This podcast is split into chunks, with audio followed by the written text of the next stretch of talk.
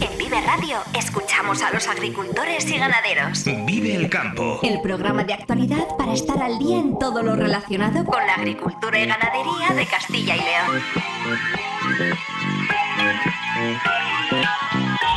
Vive el campo con Jaime Sánchez Cuellar.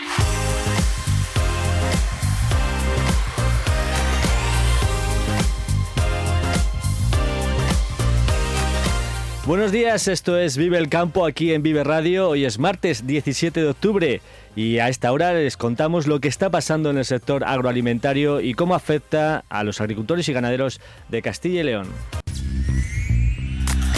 El campo al día, toda la actualidad del sector en Vive Radio.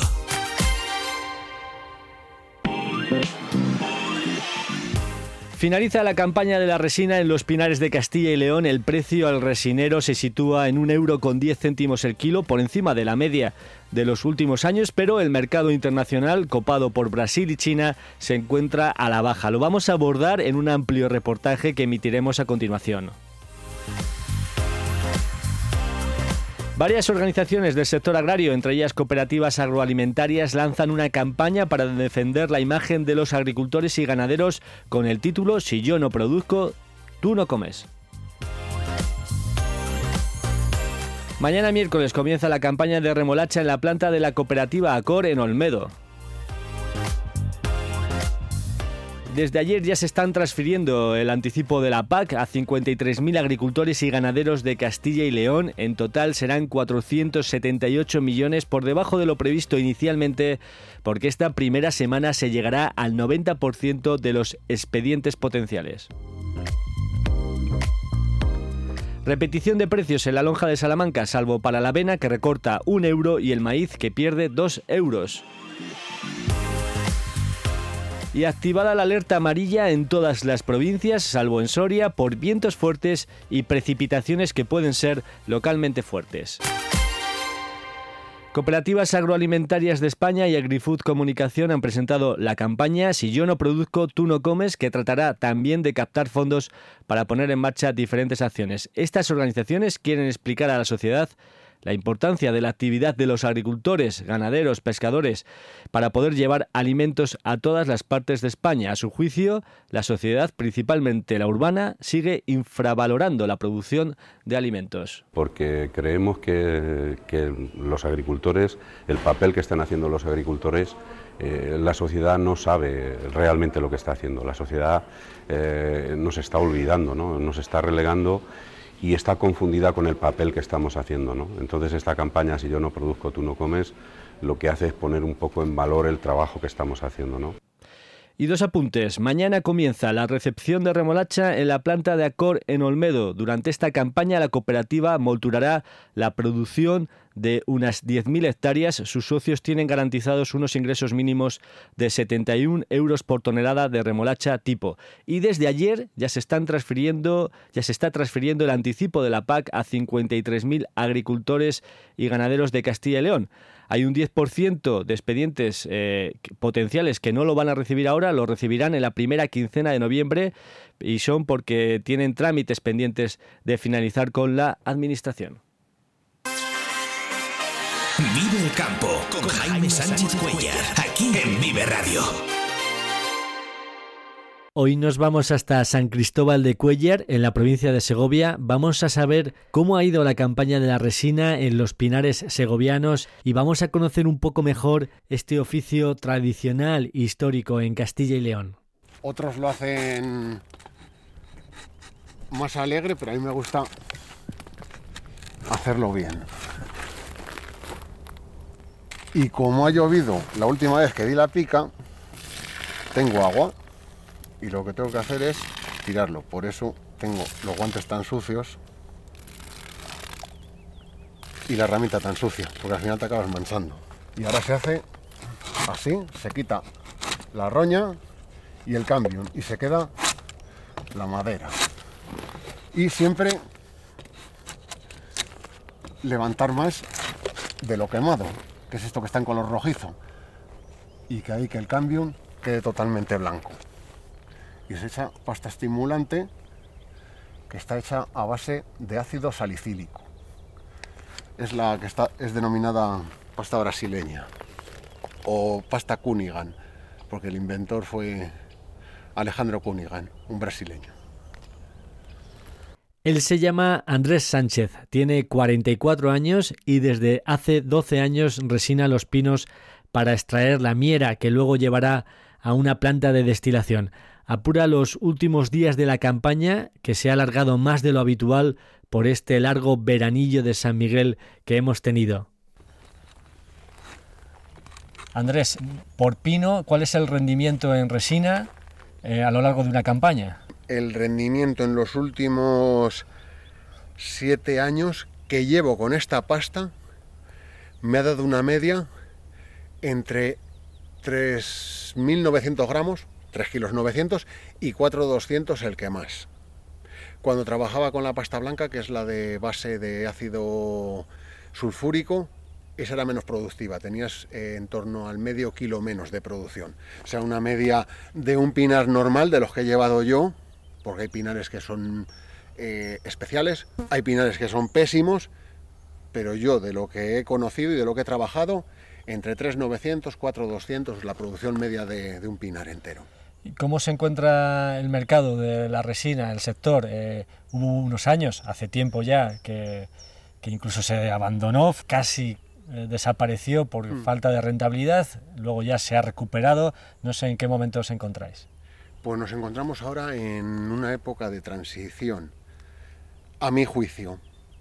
Eh, la media de lo... Yo llevo trabajando 12 años, 12 campañas, y hemos sacado hasta el año pasado, o sea, hasta el 2021 vamos a decir, hasta la campaña del 2021, prácticamente que fueron 10 años, 10 campañas, una media de un euro. Ha habido años que ha estado a 97 céntimos, el kilo, otros años está a 1,10, otros años a 1,02, pero en torno al euro.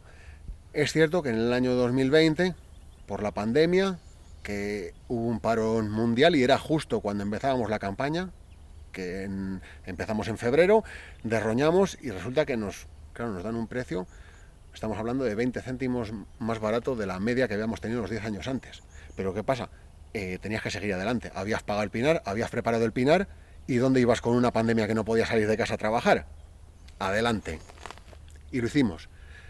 La sorpresa del año siguiente es que tiene un repunte, vuelve al precio de la media de los últimos 10 años, que estaba en torno al, creo que fue 1,04, si no me equivoco, en el 2021, y por causas desconocidas por mí, me imagino que son económicas mundiales, el año pasado tenemos un precio de 1,45.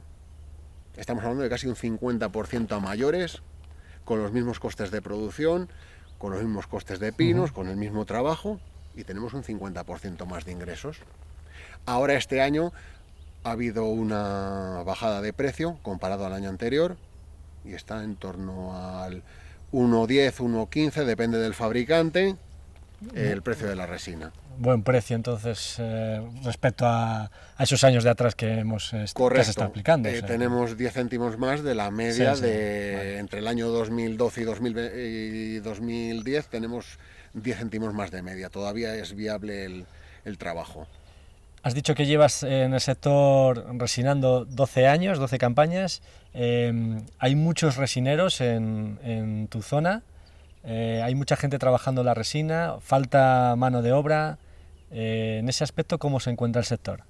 Yo, por palabras de los fabricantes, em, les gustaría tener algún resinero más. Hay pinos que no se trabajan o medio trabajan. Es cierto que es yo creo que es por el trabajo. El trabajo es, mm, es duro.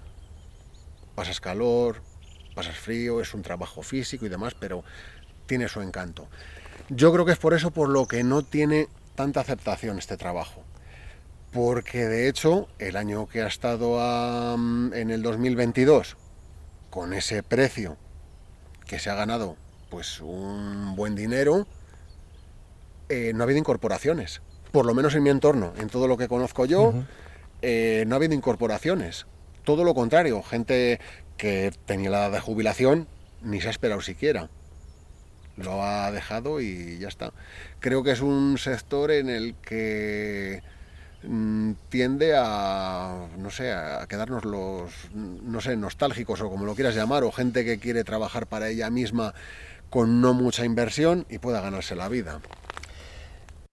Antes de seguir con Andrés para seguir conociendo cómo es el oficio, nos vamos a trasladar ahora hasta la planta de destilación de resinas Navas de Oro, en la localidad del mismo nombre, en Segovia. Allí nos atiende José Ángel Astorga, su director, a quien preguntamos cómo ha ido este año la campaña de la resina. En cuanto a la producción, la campaña ha sido muy buena porque ha acompañado mucho el clima, o sea, hemos tenido una climatología este año que han venido las lluvias en la, época perfecta cuando tenía que llover, antes de que empezara la campaña, luego durante el verano sí que hemos tenido alguna tormenta y eh, por temperatura ha sido muy regular, o sea, ha estado haciendo calor sin ser un calor muy excesivo como el año pasado, tuvo unos picos de calor muy, muy, fuertes. Este año ha sido más continuo durante todo el año y eso favorece al pino. pino por debajo de los, de los 12 grados se corta, de la resina. Y es unas temperaturas que hemos tenido por encima de 12 grados constantes, incluso ahora en octubre, que eso va a favorecer que se alargue la campaña final del año. Sí, que en cuanto a producción, además, eh, por climatología es larga la campaña, porque estamos en, en octubre y aún así todavía seguir recibiendo la, resina. La campaña de resina empieza en febrero con la preparación de los pinos y debería de acabar en torno a finales de octubre, noviembre, depende del clima. Lo que se implanta en fábrica, la resina nos empieza a llegar a partir del mes de junio, que es cuando los resineros empiezan a hacer la primera cogida y termina de llegar en torno a, noviembre, o finales de octubre, noviembre, también depende mucho del clima, que es cuando hacen la, última cogida. Entonces, en ese aspecto, la producción de este año eh, ha sido elevada ha salido bastante resina. Lo que no ha acompañado por otro lado han sido los precios, porque cuando en la campaña de resina salimos al mercado eh, con los contratos en torno al mes de febrero o de marzo, se hacen contratos por la compra de la resina durante todo, para todo el año, estábamos en una situación de bajada de precios. Se había caído el consumo en, en China y nuestro sector depende mucho de la producción de, colofonias y de aguarrás, eh, tanto de China como de Brasil.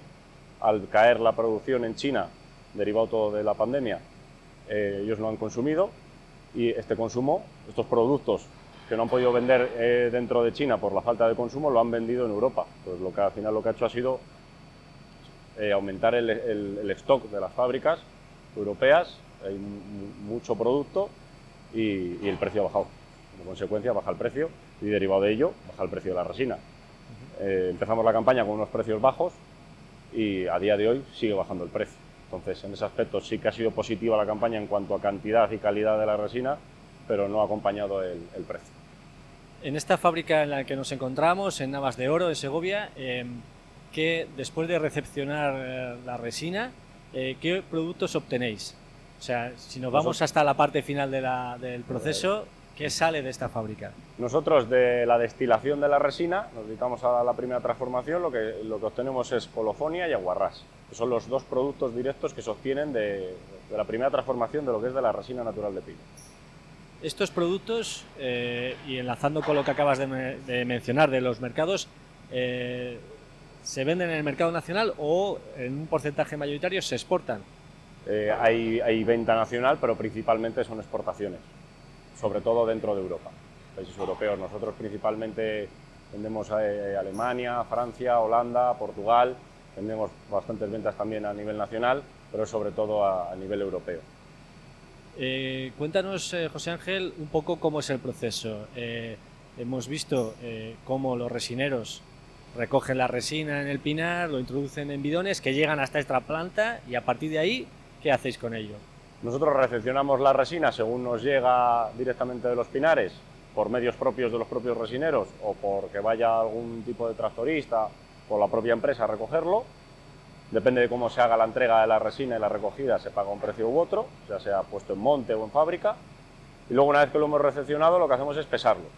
Se pesa la resina, pues se paga por kilo, se miran las impurezas, tiene impurezas, el agua, y se abona al resinero la cantidad.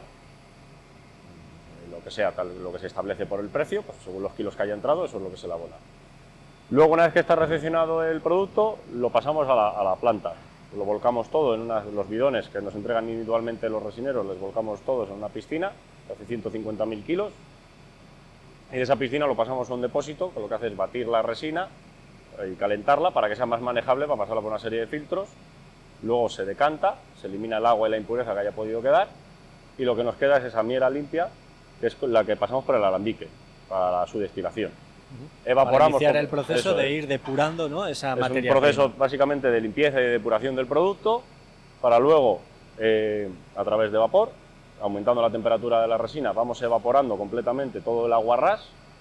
Cuando hemos eliminado todo el aguarrás, lo que nos queda, el residuo, por así decirlo, que queda, es la colofonia. Ese es el otro producto. Y ese aguarrás que hemos evaporado lo recuperamos por condensación y son los dos productos que se comercializan, la colofonia y el aguarrás. Que luego de ellos se puede hacer una segunda transformación, que es de donde salen los productos con los que se producen eh, los chicles, las ceras depilatorias, los pegamentos, eh, el tema cosmético, aromas, esencias, eh, algún tipo de emulsionante para los refrescos, hay una variedad de productos muy extensa. Multitud de usos a partir de los productos que se obtienen, por ejemplo, en fábricas como esta. Eso es, 100% de origen natural. El aguarrás y la, y la colofonia. De hecho, el olor es, es, es intenso porque mm, ahora en esta parte en la que nos encontramos de la fábrica es más quizás eh, aguarrás, pero en la parte de entrada era más resina, era más pinar. La piscina de resina es un olor muy, muy característico, puedes identificarlo mucho como con el olor a pino. Es un olor que te puede llevar a recordarte al propio Bisvaporú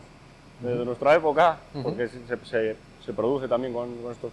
El Bisvaporú se produce con estos productos y, y es, un, es un olor que evoca algo muy natural, un olor fuerte, pero claro, tenemos que pensar que de, de la guarrás se sacan las esencias y los aromas para perfumes y multitud de, usos cosméticos. Entonces, de lo que nosotros solemos, luego hay que sacar variedades.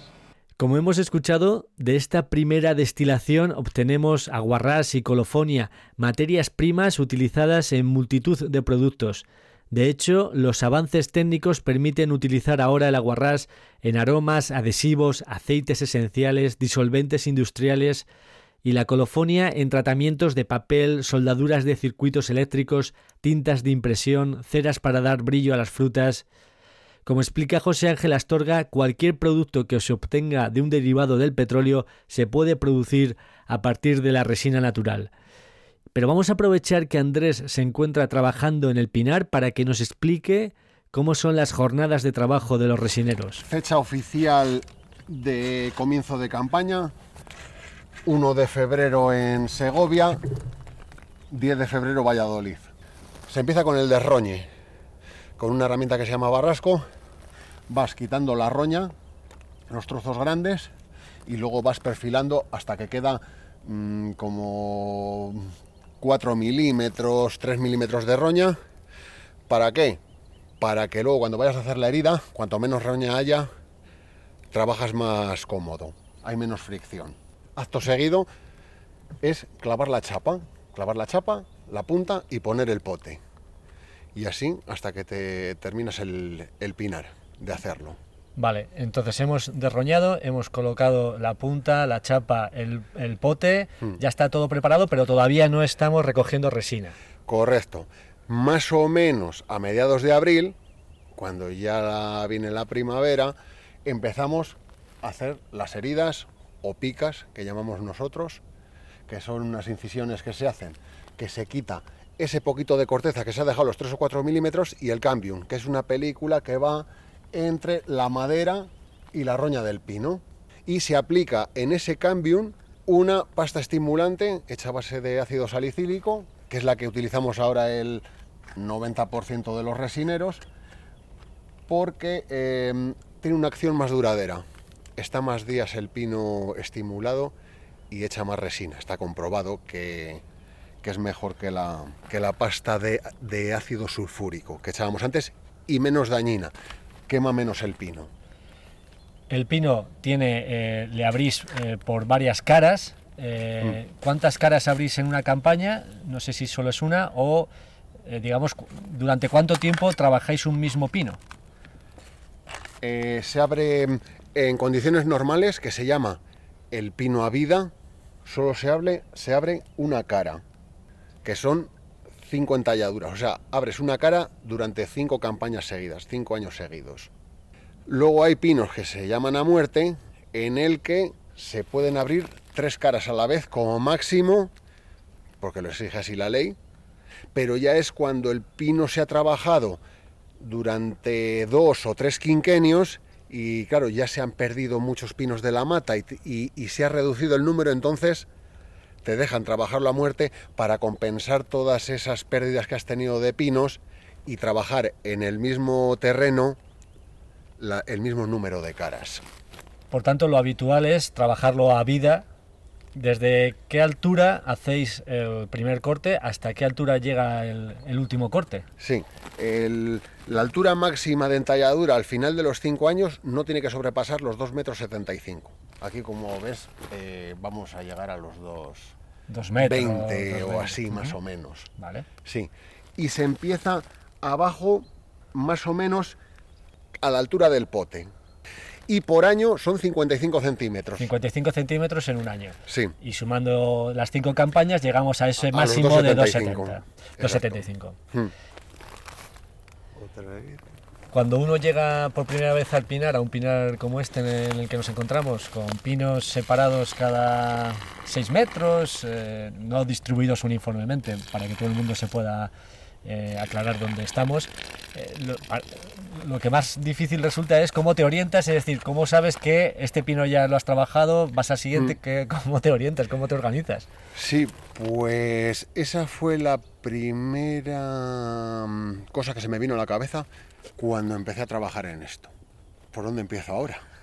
Dije, bueno, por el sitio más fácil, por una esquina. Exacto. Y luego inconscientemente a los cinco minutos ya sabía por dónde tenía que ir. No sé si es un don, porque no lo había hecho nunca, o simplemente pues, el cerebro eh, te dice por dónde tienes que ir.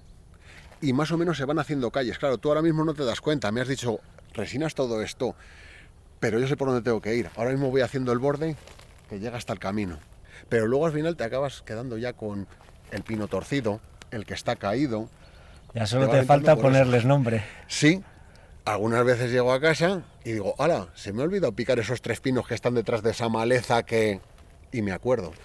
¿Cuántos pinos puedes eh, llegar a picar en una jornada? En una jornada mm, con ganas, yo he llegado a los 800. Ahora, eh, tiene que ser una jornada eh, de trabajo intensa. no lo recomiendo todos los días. ¿Cómo es el hecho, Andrés, de trabajar solo? Al aire libre, es verdad que estás en la naturaleza, en el pinar, en el campo, pero estás solo durante toda la jornada. Correcto. Eh, al principio mm, sientes un poco de, no sé, o tristeza o angustia, porque encima acompaña, cuando empiezas el pinar, febrero, días sin sol, días muy cortos, entonces eh, se te hace un poco largo y un poco triste, la verdad. Pero luego te acostumbras y necesitas ese momento de soledad. Te digo que a día de hoy estoy muchas veces eh, mm, con los problemas cotidianos de la vida y se te pasan cuando llegas al final a trabajar y estás solo. Te da tiempo a pensar en tus cosas, a organizarlas y demás. Hay gente que no puede con ello. Hay gente que, que ha intentado resinar y no puede por, la angustia que sienten al, al estar solos, sin tener a nadie al lado o sin tener a nadie que te diga la tarea que tienes que hacer. O simplemente poder intercambiar unas palabras de media mañana. Correcto. Es cierto que algunas veces estás deseando de que pase alguno con la bicicleta o andando para ponerte a hablar con él. ¿eh? hay, días, hay días que pasa. Para decirle buenos días, ¿no? Sí, y que se pare a hablar. Castilla y León se ha situado históricamente a la cabeza de la producción de miera nacional, que llegó a alcanzar un pico productivo de 55.000 toneladas en 1961. En la actualidad, tras un periodo en el que la actividad estuvo al borde de la desaparición a finales del siglo pasado, la comunidad aporta el 93% de la producción nacional, sobre las 12.000 toneladas de resina.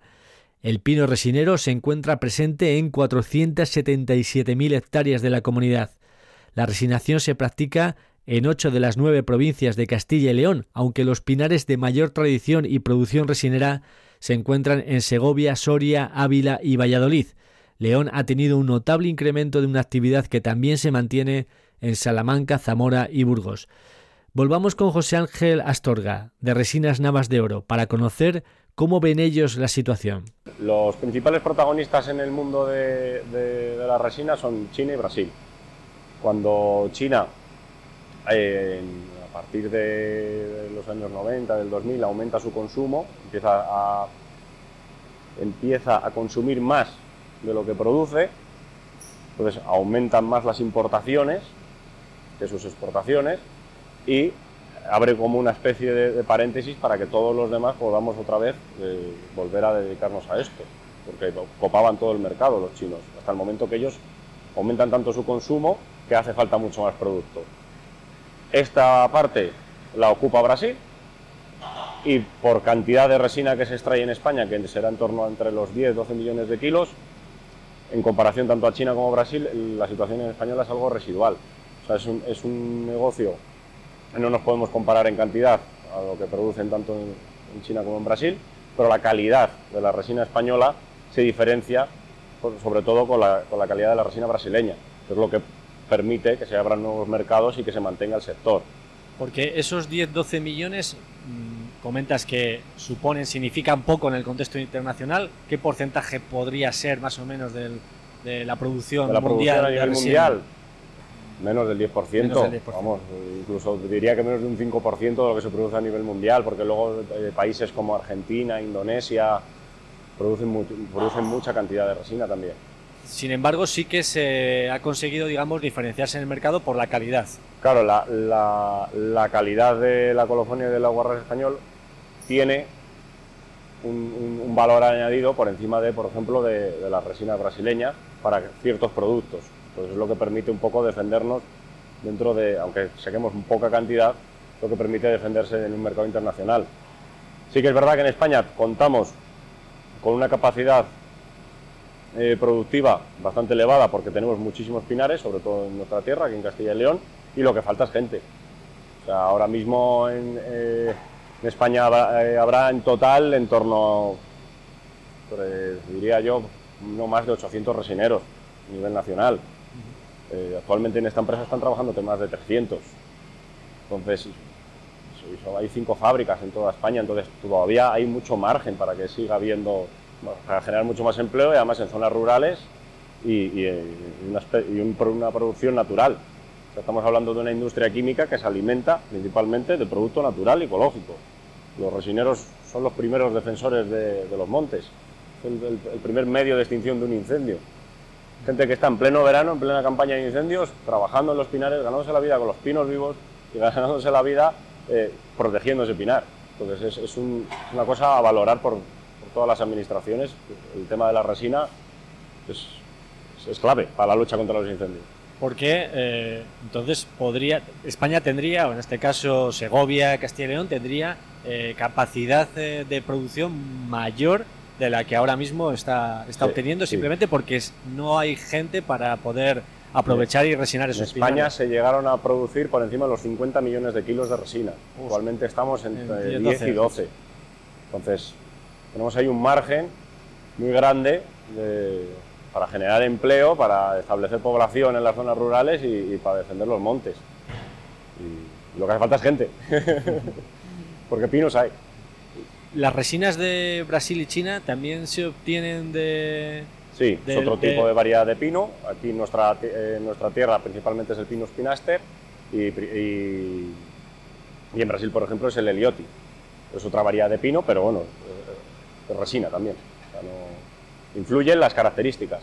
Por eso te digo que las características de la española son diferentes a la brasileña. Entonces, le hace destacarse en los mercados internacionales eh, por encima de la brasileña pero aún así es muy poca la producción como para que sea algo eh, que pueda influir en el precio. O sea, el precio de, los productos que, que, sacamos de la resina aquí en España y de la propia resina que se paga a los resinos en los pinares depende mucho de, los mercados internacionales. ¿Esas cinco fábricas que hay en España eh, se encuentran dónde?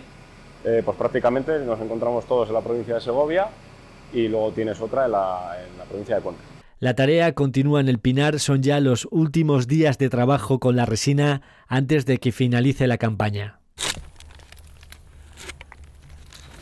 nos encontramos en octubre, por tanto, acabando ya la campaña. Eh, a partir de ahora, ¿qué os queda aquí ya de trabajar en el Pinar, Andrés? Pues a partir que termine la pica, hay que esperar por la climatología que hay. Esperaré entre 15 y 20 días por lo menos a que dejen de gotear los pinos y ya se hace la última remasa, la última cogida, que se va haciendo igual que las anteriores, pero con un añadido, que tenemos que ir raspando la cara, la cara de la entalladura de ese año. ¿Para qué? Para mezclar la, la raedura, que es resina dura que se queda en la cara del pino, con la resina que se ha quedado en el pote porque es más fácil para las destilerías trabajar de esa manera. Entonces lo tenemos que hacer como nos lo exigen para que ellos puedan trabajar eh, eficientemente.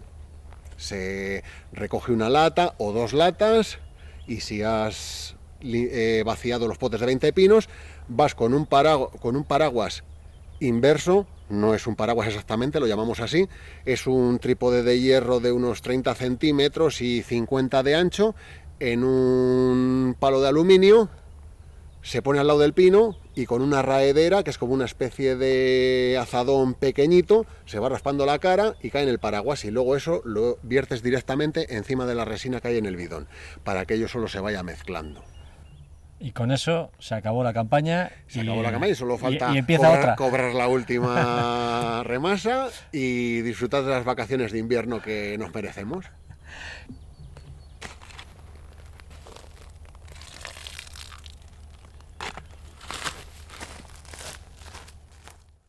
Somos Campo.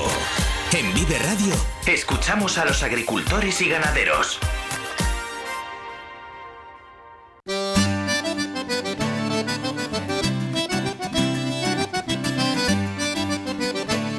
¿Cómo los tomates nos pueden ayudar en la prevención de la hipertensión?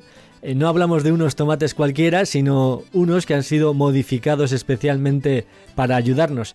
Y hablando de tomates, ¿cuáles son las últimas tendencias en robots para cosecharlos?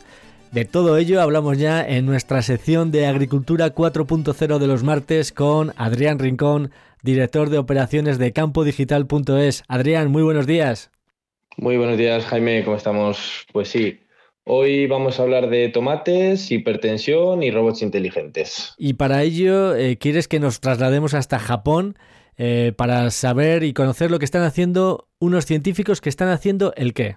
Eso es, pues bueno, hoy en día está claro que la salud es un tema que nos preocupa a todos, o a casi todos, y la cultura japonesa sabemos que es precisamente una de las que más se preocupa por este tipo de, de cosas, ¿no? Pues hay unos científicos japoneses que están trabajando actualmente en la prevención de la hipertensión a través de la modificación genética de los tomates, porque dadas sus eh, propiedades antioxidantes, son una gran fuente de vitaminas A y C y también contienen ácido gamma aminobutírico, que cuesta mucho pronunciarlo, que reduce la presión arterial y el ritmo cardíaco. Pues estos científicos han utilizado la técnica CRISPR para modificar los tomates genéticamente, aumentando hasta cinco veces la cantidad original de ácido gamma, ajustando solamente dos genes y sin tener que introducir ningún gen nuevo en los tomates. Y esta técnica, Adrián, eh, de la que se habla bastante últimamente, ¿se podría utilizar ya en Europa? ¿Lo podríamos hacer? Bueno, actualmente la Unión Europea ya ha abierto las puertas a la regulación de este tipo de técnicas de edición genética que en principio sí permitirían el cultivo de estos tomates. Pero como ya sabemos cómo, son las relaciones con la Unión Europea, de momento tocará esperar y en cualquier caso eh, hablamos de un avance que bueno, da un paso bastante significativo en la búsqueda de alimentos saludables y eficaces en la prevención de enfermedades, que al final es lo importante. Bueno, pues interesante. Y hablando de tomates, eh, Adrián, hay un robot, ya ahora nos explicarás eh, en qué consiste, un robot inteligente que los puede recolectar, ¿no? Pues así es, Jaime. Se trata de Grow, que es un, robot autónomo que promete revolucionar la cosecha de tomates en los invernaderos y dar solución a un problema actual que tenemos, que creo que todos somos conocedores, que es la actual falta de mano de obra ¿no? para este tipo de trabajos. Efectivamente, falta mano de obra en el campo, en, al aire libre, también en invernaderos. ¿Con qué tecnología cuenta este robot? ¿De qué es capaz de hacer? Bueno, pues Grow incorpora sistemas de inteligencia artificial, cámaras 3D, sensores LIDAR, eh, sistemas de propulsión avanzados y también dos brazos robóticos, eh, el, pack, completo, vamos.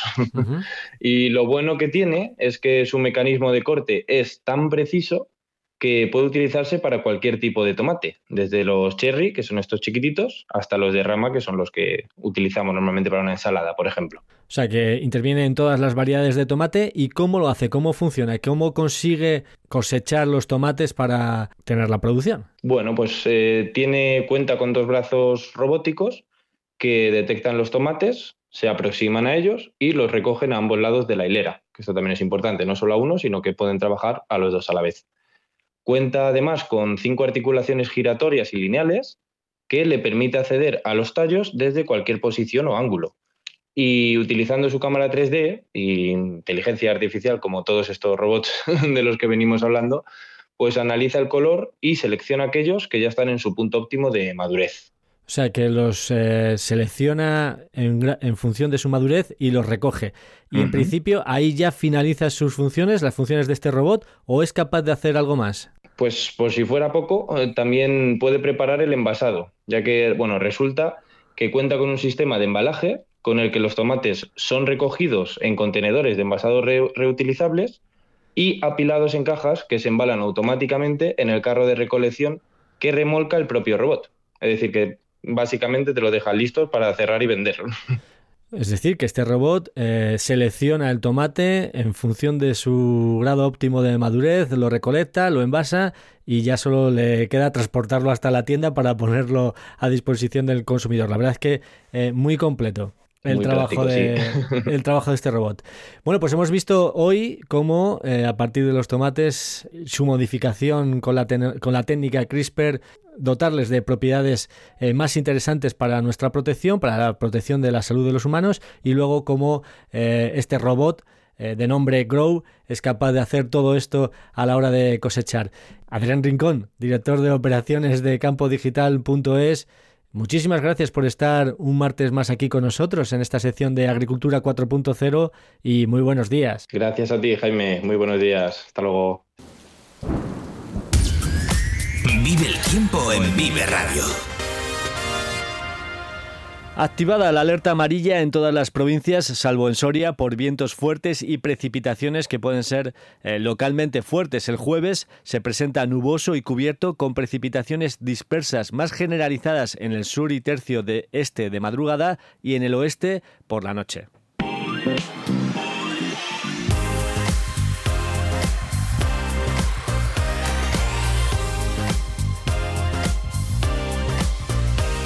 Y antes de finalizar, repasamos los titulares del día. Lanzan una campaña de comunicación para mejorar la imagen de agricultores y ganaderos, sobre todo entre la sociedad urbana. Se llama Si yo no produzco, tú no comes porque creemos que, los agricultores, el papel que están haciendo los agricultores, eh, la sociedad no sabe realmente lo que está haciendo. La sociedad eh, nos está olvidando, ¿no? nos está relegando y está confundida con el papel que estamos haciendo. ¿no? Entonces esta campaña, si yo no produzco, tú no comes, lo que hace es poner un poco en valor el trabajo que estamos haciendo. ¿no?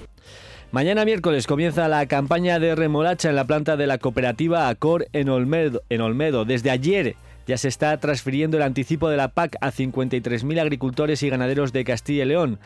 En total serán 478 millones, por debajo de lo previsto inicialmente, porque esta primera semana se llegará al 90% de los expedientes potenciales. Y repetición de precios en la lonja de Salamanca, salvo para la avena, que recorta un euro, y el maíz, que pierde dos euros.